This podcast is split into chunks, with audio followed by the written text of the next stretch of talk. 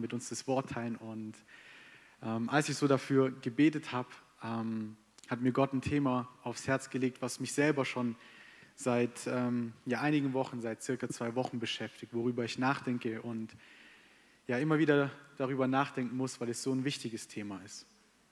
Und gemeinsam wollen wir hierfür ähm, zuerst zwei Verse lesen, und zwar in Hebräer 12, die Verse 1 bis 2. Da heißt es, da wir nun eine solche Wolke von Zeugen um uns haben, so lasst uns jede Last ablegen und die Sünde, die uns so leicht umstrickt, und lasst uns mit Ausdauer laufen in dem Kampf, der vor uns liegt, indem wir hinschauen auf Jesus, den Anfänger und Vollender des Glaubens, der um der vor ihm liegende Freude willen das Kreuz erduldete und dabei die Schande für nichts achtete und der sich zu Rechten des Thrones Gottes gesetzt hat. Und wenn wir uns die Verse genau anschauen oder wenn wir uns auch vor allem den ersten Vers anschauen, dann, dann sehen wir, dass der Autor des Hebräerbriefes uns hier mitteilt, dass, dass wir uns in einem Kampf, befinden. Er zeigt uns hier, dass jeder einzelne Gläubige, jeder einzige Nachfolger Jesu, dass wir uns in einem Kampf befinden, dass das Leben als, als Christ oftmals mit einem Kampf zu vergleichen ist. Und wir sehen hier ebenfalls auch, wie er uns einige Tipps dafür gibt, wie man diesen Kampf kämpfen kann. Und zuerst sagt er uns, dass wir hier jede Last und jede Sünde ablegen sollen, die uns in diesem Kampf bedrückt oder die diesen Kampf für uns schwerer macht. Dadurch zeigt sich, dass es Sachen in unserem Leben gibt als Nachfolger, die uns in diesem Kampf, in dem wir uns befinden, die diesen Kampf schwerer machen für uns. Es gibt gewisse Sünden, wo wir wissen, dass es klar falsch ist oder dass es klar etwas ist, was Gott nicht gefällt, die uns zurückwerfen, wenn wir sie tun. Aber es gibt auch gewisse Lasten, die vielleicht auf den ersten Blick gar nicht so falsch aussehen, die vielleicht sogar gut oder christlich aussehen, die aber auch dennoch unseren Kampf erschweren, die dennoch dafür sorgen, dass wir mit Schwierigkeiten in diesem Kampf konfrontiert sind. Und der, der Autor schreibt hier oder teilt uns mit, dass wir alles ablegen sollen, jede Sünde und jede Last, weil sie uns in diesem Kampf nur stören, weil sie uns zurückwerfen, weil sie uns nicht dabei helfen, diesen Kampf erfolgreich zu kämpfen. Und der Vers 2 ist noch, ist noch interessanter, denn hier gibt uns der Autor genau die Anweisung, wie wir diesen Kampf kämpfen sollen. Er sagt hier, indem wir hinschauen auf Jesus. Wir sehen, der Autor gibt uns ganz klar die Anweisung, dass es für uns Gläubige wichtig ist, dass wenn wir diesen Kampf kämpfen, dass wenn wir in diesem Kampf uns befinden, dass wir unseren Blick auf Jesus richten, um diesen Kampf zu gewinnen. Nur so können wir diesen Kampf erfolgreich kämpfen. Das ist der Schlüssel, indem wir hinschauen auf Jesus. Und direkt danach gibt er uns eigentlich das beste Beispiel dafür, warum wir dies so tun sollten. Denn er erzählt von Jesus. Er gibt uns das Beispiel von Jesus, wie er gekämpft hat. Und er zeigt, dass es bei Jesus genauso war. Jesus hat genau auf diese Art und Weise seinen Kampf mit Ausdauer gekämpft. Jesus hat in seinem Leben auf dieser Erde und vor allem die Schmerzen, die er tragen musste, den Kampf, in dem er sich befand, das Kreuz, was vor ihm lag, all dies konnte er erdulden oder aushalten, weil er genau dieses Prinzip angewendet hat. Wir lesen hier in Vers 2, da heißt es, indem er auf die vor ihm liegende Freude schaute. In anderen Worten, Jesus ertrug die Schmerzen, Jesus ertrug das Leid, die, die qualvollen Schmerzen, die er durchmachen musste, indem er auf das schaute, was das Kreuz bringen wird, indem er auf das schaute, was das Kreuz vollbringen wird in dieser Welt, indem er auf die Menschen schaute, die aus der Macht des Feindes befreit werden, indem er die Menschen sah, die durch das Kreuz gerettet werden und die, die bei Gott sich wiederfinden. In anderen Worten, Jesus ertrug das Kreuz, indem er dich und mich sah, indem er diesen heutigen Morgen sah, indem er wusste, dass nur durch dieses Kreuz wir gerettet werden, indem er wusste, dass nur durch dieses Kreuz wir jemals mit Gott wieder eine Beziehung haben können. Und er hatte solch eine große Liebe für uns, dass er all die Folter, dass er all die Qualen, dass er all die Kreuzigung, die er durchmachte, aushielt, damit wir durch den Glauben an ihn und seinem Werk gerettet werden. Und als ich so darüber nachgedacht habe, über diesen Vers, habe ich mir so die Frage gestellt, wie, wie sieht es in meinem Herzen aus? Wie sieht es in, in, bei mir aus?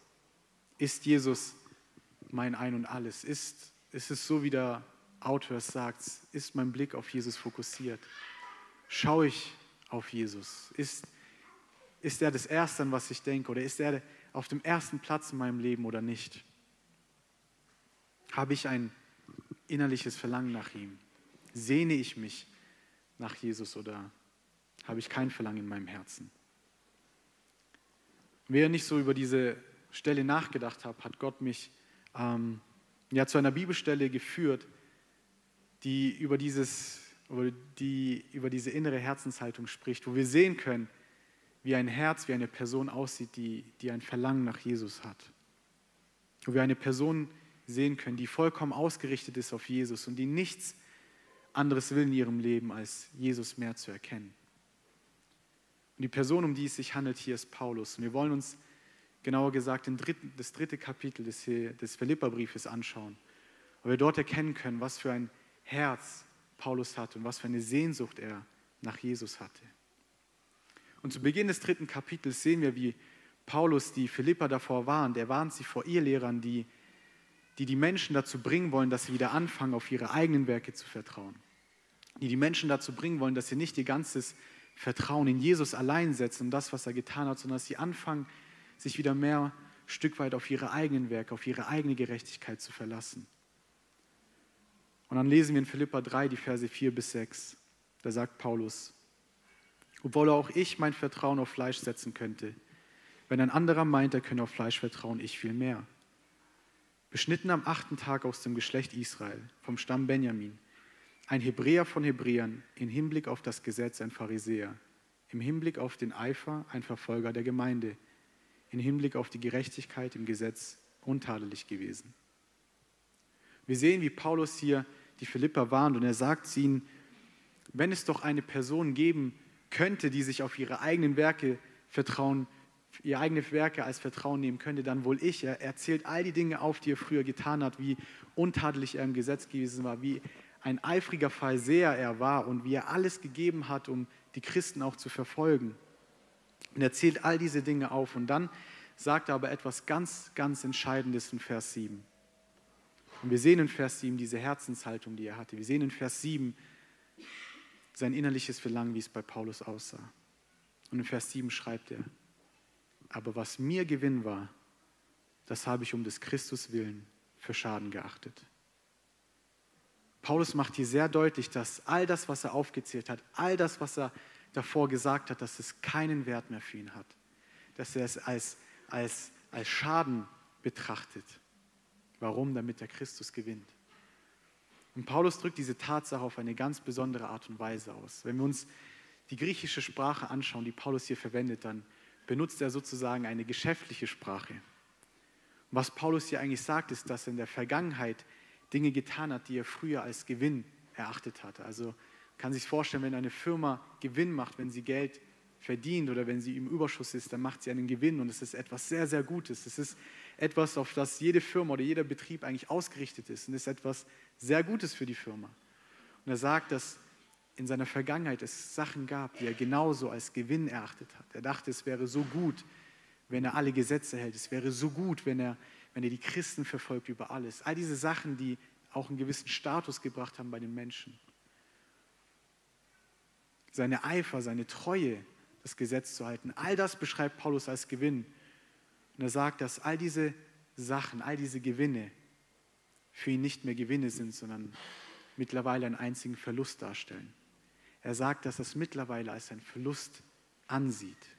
Wenn eine Firma rote Zahlen schreibt, dann ist es sehr schlecht ist etwas sehr Schlechtes. Und genauso sagt Paulus, das, was früher so wertvoll für mich war, ist nutzlos, ist ein Verlust für mich. Man hätte vielleicht gedacht, dass Paulus sagt, okay, früher habe ich ganz gute Sachen gemacht, es war vielleicht ganz gut, dass ich nach dem Gesetz gelebt habe, dass ich mich im Gesetz ausgekannt habe, dass ich sehr eifrig war und jetzt habe ich das Bessere gefunden, das, um was es eigentlich geht. Nein, Paulus sagt hier, all das, was ich zuvor getan habe, all das ist ein Verlust für mich ist wertlos in meinen Augen. Es war für ihn ein Schaden, weil all diese Dinge ihn von Jesus abgehalten haben. Diese Dinge haben ihn davon abgehalten, den wahren Gott zu erkennen. Als Paulus Jesus begegnet ist auf dem Weg nach Damaskus, sehen wir, dass diese einzigartige Begegnung mit ihm sein ganzes Leben verändert hat. Und er realisiert hat, dass Jesus der einzige wahre Retter und Herr ist. Und er gab alle seine Vorteile, alle seine so geachteten Gewinne auf, damit er Christus gewinnt. Paulus musste deshalb seine früheren Vorteile und Gewinne aufgeben, weil sie ihn von Jesus abgehalten haben, ohne dass er es direkt gewusst hat. Und Paulus hatte so ein starkes Verlangen nach Jesus, dass ihm alles egal war, dass, dass er nur einen Wunsch tief in seinem Herzen hatte. Und das war Jesus Christus zu gewinnen. Sein Wunsch war, dass er immer mehr mit Jesus ist, dass er immer mehr Jesus erkennt und dass er immer mehr in ihm gefunden wird. Und alles andere neben Jesus war für Paulus nur ein großer Verlust. Es war nicht wert, dafür zu leben. Er wusste, dass nichts auf dieser Welt, nichts, was es auf dieser Welt gibt, irgendwie wertvoll ist, außer Jesus Christus zu haben. In seinem Herzen war nur ein Verlangen zu finden. Und das war die Sehnsucht nach Jesus. Wir sehen, wie uns der Hebräer, der Autor des Hebräerbriefes dazu ermutigt hat, dass wir jede Last und jede Sünde ablegen. Wir sehen, wie Paulus jede Last abgelegt hat, alles, was ihn abgehalten hat, davon Jesus immer mehr kennenzulernen. Er hat alles abgelegt. Und in Philippa Vers, in Kapitel 3, Vers 8 sehen wir seine Herzenshaltung noch genauer beschrieben.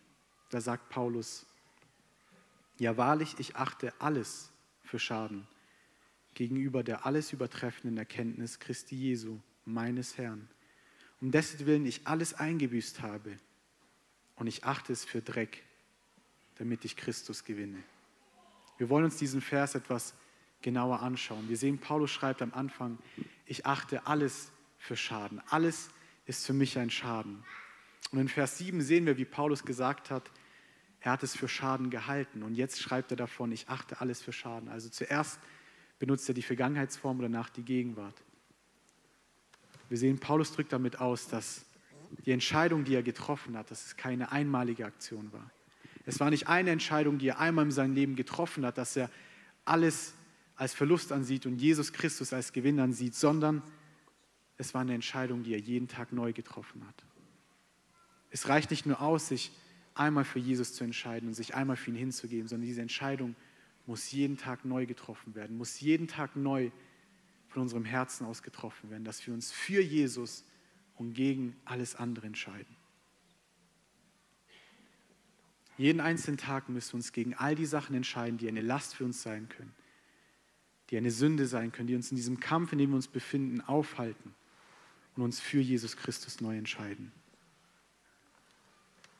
Wir müssen uns neu dazu entscheiden, sein Wort zu lesen. Wir müssen uns neu dazu entscheiden, ihn im Gebet zu suchen. Wir müssen uns neu dazu entscheiden, ihm nachzufolgen. Und weiter sehen wir, wie Paulus schreibt, dass er alles, ich achte alles für Schaden wie schon in Vers 7 bezieht sich ja Paulus auf alle Dinge in seinem Leben. Er sagt, dass alle Dinge, nicht nur die Dinge, die er davor aufgezählt hat, sondern alles in seinem Leben, jede einzelne Sache, die sich gegen Christus erhebt, die, die ihm nicht dabei hilft, Jesus mehr kennenzulernen, dass alles, was ihn davon abhält, Jesus in seinem Leben zu, zu erleben, zu erfahren, dass er alles für Schaden hält. Dass alles, was nur ein bisschen Platz von Jesus Christus wegnimmt, dass alles, was nur ein bisschen den Platz einnimmt, den nur Jesus in seinem Leben gebührt, dass es alles für ihn ein Verlust ist und dass es absolut wertlos ist im Vergleich zu dem, was Jesus Christus ihm gibt. Und weiter heißt es oder weiter sagt er, gegenüber der alles übertreffenden Erkenntnis Christi Jesu, meines Herrn. Wir sehen hier, wie Paulus uns den Grund gibt, warum er das tut. Paulus sagt hier ganz klar, dass er dies alles tut, dass, sodass er Jesus Christus immer mehr erkennt. Und es ist ganz wichtig, dass wir verstehen, dass Paulus hier nicht nur meint, dass wir einfach mehr Fakten, reines Wissen über Jesus Christus erfahren, dass wir einfach mehr auswendig lernen, wie er ist. Darum geht es nicht. Sondern Paulus schreibt hier, meines Herrn. Er, er bezieht sich hier auf diese persönliche Beziehung, die er mit Jesus gehabt hat. Er bezieht sich hier auf diese Begegnung, die er mit Jesus gehabt hat auf dem Weg nach Damaskus, wo Jesus ihm gezeigt hat, dass er der einzig wahre Retter und Herr ist. Und Paulus schreibt hier, dass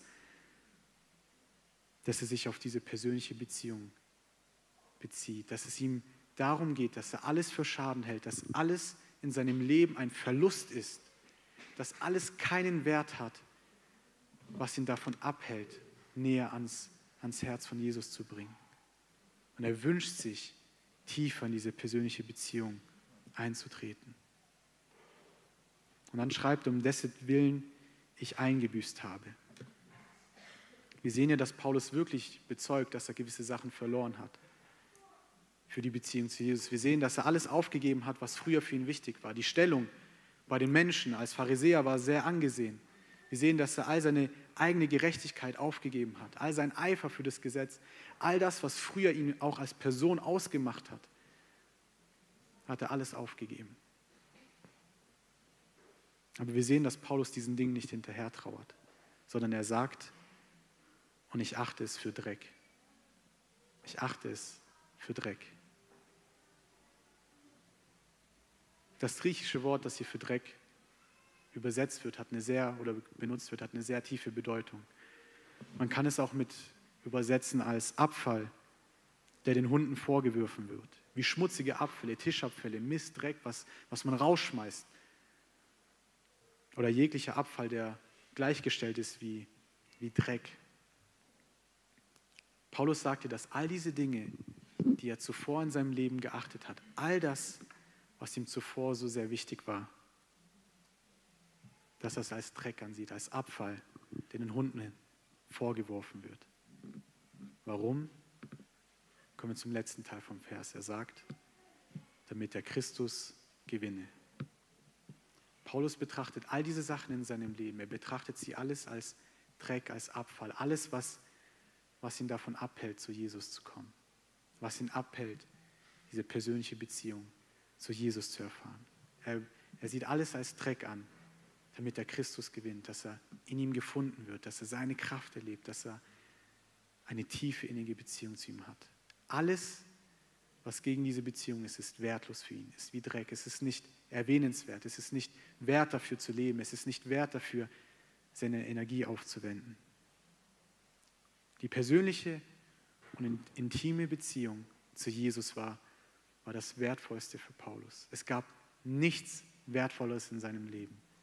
Er hatte das größte Verlangen nach Jesus. Alles andere war für ihn zweitrangig. Jesus war der erste Platz. Er hatte ein ständiges Verlangen nach Jesus und er hat sich nicht damit zufrieden gegeben mit, mit der Erfahrung, die er einst gehabt hat. Er hat sich nicht mit dieser Bekehrungserfahrung, die er mit Jesus hatte, auf dem Weg nach Damaskus zufrieden gegeben. Für ihn hat es nicht ausgereicht, Jesus einmal in seinem Leben erlebt zu haben, sondern er wollte ihn jeden Tag neu erleben. Jeden Tag neu hatte so ein großes Verlangen nach Jesus. Und Paulus hat sich so sehr nach Jesus gesehnt. Er war so verliebt in ihn, dass er sich jeden Tag neu dazu entschieden hat, sein Leben hinzugeben. Wir sehen diese Herzenshaltung schon einige Kapitel zuvor in Philippa 1, Vers 21. Da schreibt Paulus, denn für mich ist Christus das Leben und das Sterben ein Gewinn. Für Paulus war das Wichtigste in seinem Leben die Beziehung zu Jesus. Ihn immer mehr, kennenzulernen, für ihn zu leben. Es gab, es gab nichts Wichtigeres für Paulus. Er lebte nicht für seine Interessen, sondern er wusste, er ist auf dieser Welt, um für Jesus zu leben. Er wusste, er ist auf dieser Welt, um Gemeinschaft mit Jesus zu haben. Er wusste, er ist auf dieser Welt, um eine tiefe, innige Beziehung zu Jesus zu haben. Und wenn er stirbt, dann ist das kein Untergang. Dann ist es eigentlich das Beste, was für ihn passieren kann. Dann ist er endlich mit der Person vereint, nach der er sich schon sein ganzes Leben lang gesehnt hat. Sterben war für Paulus nicht ein, eine große Angst oder ein Untergang wie für viele andere Menschen. Sterben war für Paulus ein Gewinn. Denn er war endlich mit der Person, die er jeden Tag schon gesucht hat, nach der er sich so sehr gesehnt hat. Paulus war in seinem Herzen zu 100 Prozent auf Jesus fokussiert. Und es gab für ihn nichts Größeres als, als die Gemeinschaft mit ihm, als das Zusammensein mit Jesus. Und deswegen schreibt Paulus auch in Philippa 3, die Verse 13 bis 14. Brüder, ich halte mich selbst nicht dafür, dass ich es ergriffen habe. Eines aber tue ich. Ich vergesse, was da hinten ist und strecke mich aus nach dem, was vor mir liegt und jage auf das Ziel zu, den Kampfpreis der himmlischen Berufung Gottes in Christus Jesus. Und es sind Verse, die mich jedes Mal neu berühren, wenn ich sie lese, denn Paulus sagt uns hier ganz klar, dass er alles vergisst, was hinter ihm liegt. Er vergisst die negativen Erfahrungen, die er damals gemacht hat, als er die Christen verfolgt hat, all die Menschen, die er umgebracht hat, all die Menschenleben, die er zerstört hat. Alles vergisst er. Aber auch all die positiven Erfahrungen, all die Gemeindegründungen, alle, alle Bekehrungen, die er erlebt hat, all die Wunder, die er getan hat, alles vergisst er. Er schaut nicht darauf zurück, sondern er richtet seinen Blick nach vorne. Er streckt sich aus nach dem, was vor ihm liegt. Und er jagt auf das Ziel zu, auf den Kampfpreis der himmlischen Berufung Gottes in Christus Jesus. Wenn wir uns hier anschauen, sehen wir, wie Paulus hier ein Bild eines Läufers benutzt. Er, er beschreibt hier sich sozusagen wie eine Art Läufer, der mit ausgestreckten Armen auf dieses eine Ziel zu rennt, auf diesen Preis zurennt, den er bekommen möchte. Und dieser Preis ist für ihn Jesus Christus. Sein ganzes Leben lang rennt er diesem Preis hinterher. Seit seiner Begegnung mit Jesus gibt, gibt es nichts anderes, wonach er sich sehnt. Und er läuft auf diesen Preis zu und er läuft auf Jesus Christus zu und er sehnt sich nach ihm. Er sehnt sich nach diesem Moment, wo er endlich mit Jesus wieder vereint ist. Paulus zeigte, dass das größte Verlangen in seinem Leben darin bestand, Jesus Christus zu erkennen, in ihm gefunden zu werden. Die ganze Zeit, während er auf dieser Welt gelebt hat, hatte diesen einen Sinn, es gab nichts mehr als ihn, als die Gemeinschaft mit Jesus. Und während all seinen Herausforderungen wich sein Blick niemals von Jesus. Und ich glaube, dass deshalb Paulus auch so viel Leid ertragen konnte. Wir wissen, Paulus hat sehr viel leiden müssen auch für Jesus. Schiffbruch erlitten, gesteinigt, Foltereien, Verfolgung. Er war im Gefängnis. Und trotz all diesen Schwierigkeiten hat er nicht aufgegeben, sondern hat weitergekämpft. Warum? Weil er Genau wie Jesus während dem Kreuz, während all diesen Schmerzen, die Jesus ertragen hat und er dich und mich im Sinn hatte, genauso hatte Paulus wegen all seinen Herausforderungen nur Jesus im Sinn. Und er wusste, dass es sich lohnt zu leiden. Er wusste, dass es sich lohnt, nicht aufzugeben, weil es diesen Moment geben wird, wo er endlich mit Jesus vereint sein wird. Und die Frage, die sich heute stellt, heute Morgen stellt, ist, wie sieht es in unserem Herzen aus? Wie sieht es in meinem, wie sieht es in deinem Herzen aus? Ist ist Jesus unser Ein und alles oder nicht? Denn es ist so wichtig, dass, dass wir unseren Blick nicht von Jesus weichen. Es ist so wichtig, dass unsere Herzen auf Jesus ausgerichtet sind. Ich denke, oftmals vergessen wir so schnell, was Jesus für uns getan hat. Wir leben unser Leben und wir sind schon länger Christ und wir kennen die Botschaft vom Evangelium, aber oftmals verlieren wir diesen Bezug zu dem, was eigentlich passiert ist am Kreuz wir erinnern uns nicht so sehr oder wenn wir uns daran erinnern, dann realisieren wir, dass Jesus die schlimmsten Qualen auf sich genommen hat. Jesus wurde vor der Kreuzigung, wurde er auf brutalste Art und Weise gefoltert. Er hat so viel körperliche Schmerzen erlitten. Er wurde mit Instrumenten gefoltert, die kann man sich heute gar nicht mehr richtig vorstellen. Er hat so viel Schmerz auf sich genommen. Er wurde bespuckt, über ihn wurde gelogen, er wurde als größter Lügner hingestellt, als Gotteslästerer, der Sohn Gottes. Das muss man sich mal vorstellen. Der Sohn Gottes, der Gott kennt, der weiß, dass er selber Gott ist, wird gesagt, dass er ein Gotteslästerer ist, dass er nicht der Sohn Gottes ist. Und nicht nur das, er wird geschlagen, er wird bespuckt, er wird wie Abschaum behandelt. Er wird gefoltert und man hängt ihn ans Kreuz. In 5. Mose heißt es, der die Person, die am Kreuz auf diese Art und Weise stirbt, stirbt, gilt als von Gott verflucht. Wir sehen, wie Jesus einen grausamen Tod gestorben ist. Und die Schmerzen, die körperlichen Schmerzen sind das eine. Vielmehr sehen wir, er als Sohn Gottes kannte keine Sünde. Er, war, er, er wusste nie, was Sünde ist. Jesus war perfekt und heilig. Wir wissen, die Bibel sagt uns, dass er für uns zur Sünde wurde, dass er unsere Sünden auf sich genommen hat. Jesus hat ein unglaubliches Werk am Kreuz vollbracht. Er ist für dich und mich gestorben. Wir müssten an diesem Kreuz hängen, jeder einzelne von uns. Und es wäre noch nicht mal genug. Und diesen Tod hat Jesus auf sich genommen, damit wir zu Gott wiederkommen können. Damit wir dieses Privileg, das die Menschen eins hatten oder aber verloren haben aufgrund der Sünde, damit wir es wieder zurückbekommen. Jesus hat alles für uns gegeben, dass wir eine persönliche Beziehung zu Gott haben können. Die Frage, die sich stellt, ist, geben wir alles für Jesus? Ist er unser Ein und alles? Ist Jesus dein größtes Verlangen in deinem Herzen? Ist Jesus auf dem ersten Platz in deinem Leben? Freuen wir uns darauf, jeden Tag Gemeinschaft mit ihm zu haben? Freuen wir uns auf die Zeit mit Jesus im Gebet? Freuen wir uns, sein Wort zu lesen?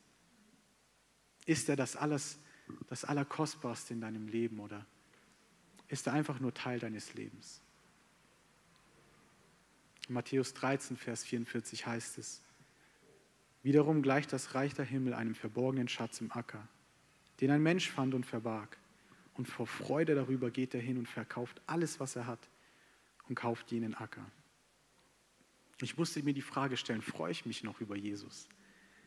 Freue ich mich noch, sein Wort zu lesen? Freue ich mich, wenn ich einen neuen Tag von Gott geschenkt bekomme, ihn mit Gott zu beginnen, Gemeinschaft mit ihm zu haben?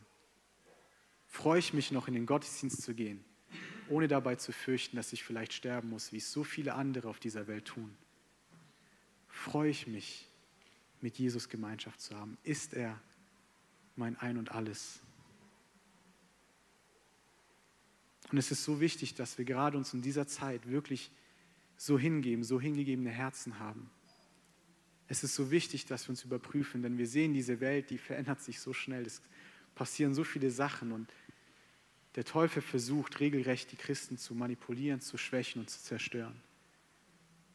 Und es schafft er am besten, indem er dafür sorgt, dass, dass Jesus nicht mehr unser Ein und alles ist.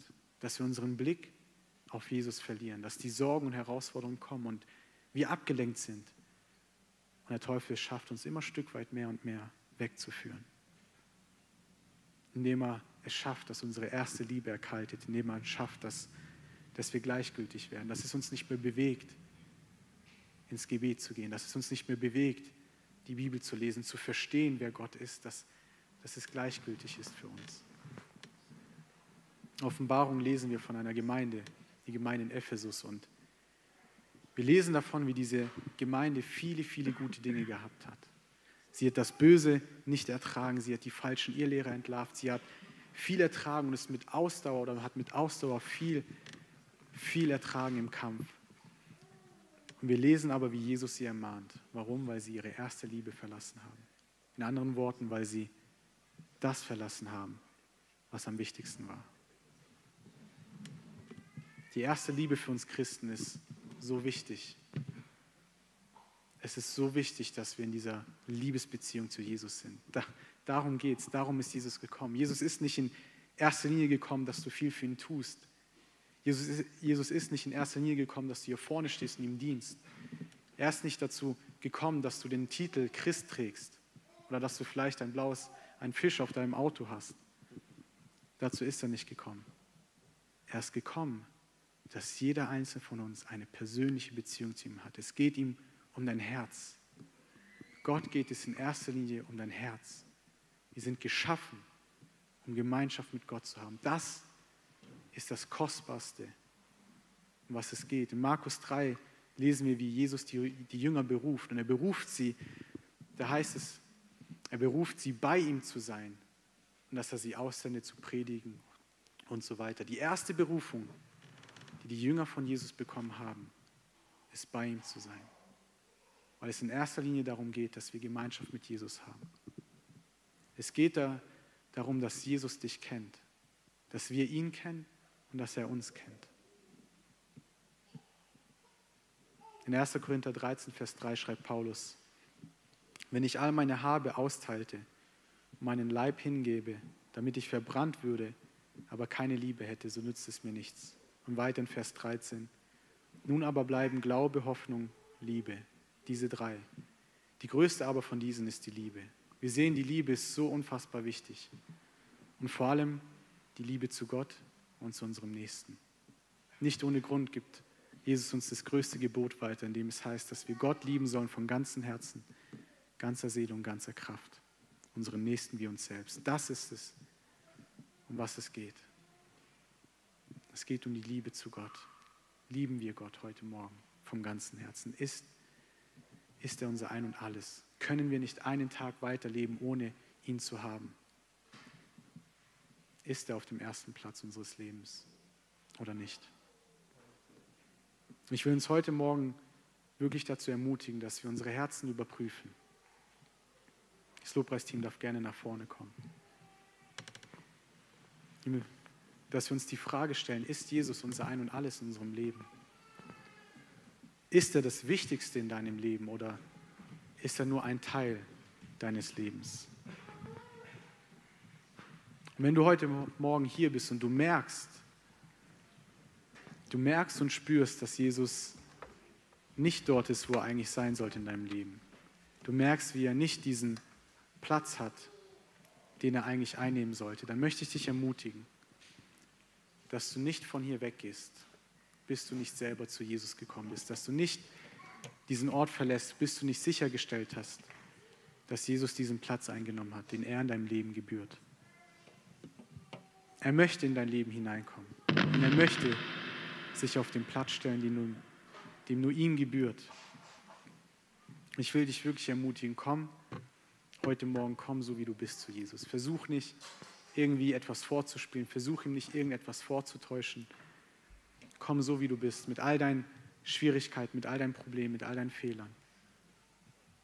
Komm zu ihm und sag ihm, Jesus, es, es tut mir leid, dass, dass, dass du nicht mein Ein und alles bist. Jesus, es tut mir leid, dass, dass du nicht auf diesem Platz bist, auf dem du eigentlich sein solltest. Es, es tut mir leid, dass ich meine erste Liebe verlassen habe.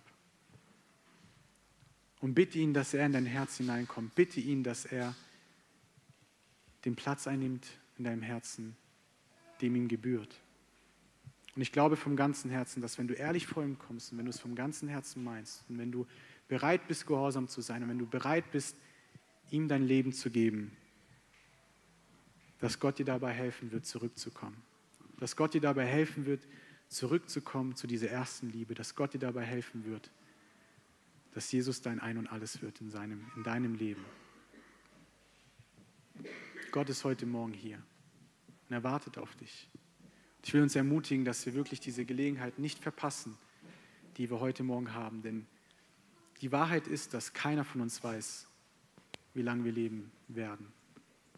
Keiner von uns weiß, wie lange dieses Leben auf dieser Welt für uns noch garantiert ist. Und Jesus ruft uns dazu auf, dass wir heute die Entscheidung treffen, neu zu ihm zu kommen. Er ruft uns dazu auf, dass wir uns heute, jetzt in diesem Moment vor ihn kommen. Warte nicht auf irgendeinen Zeitpunkt, der vielleicht besser für dich passen würde.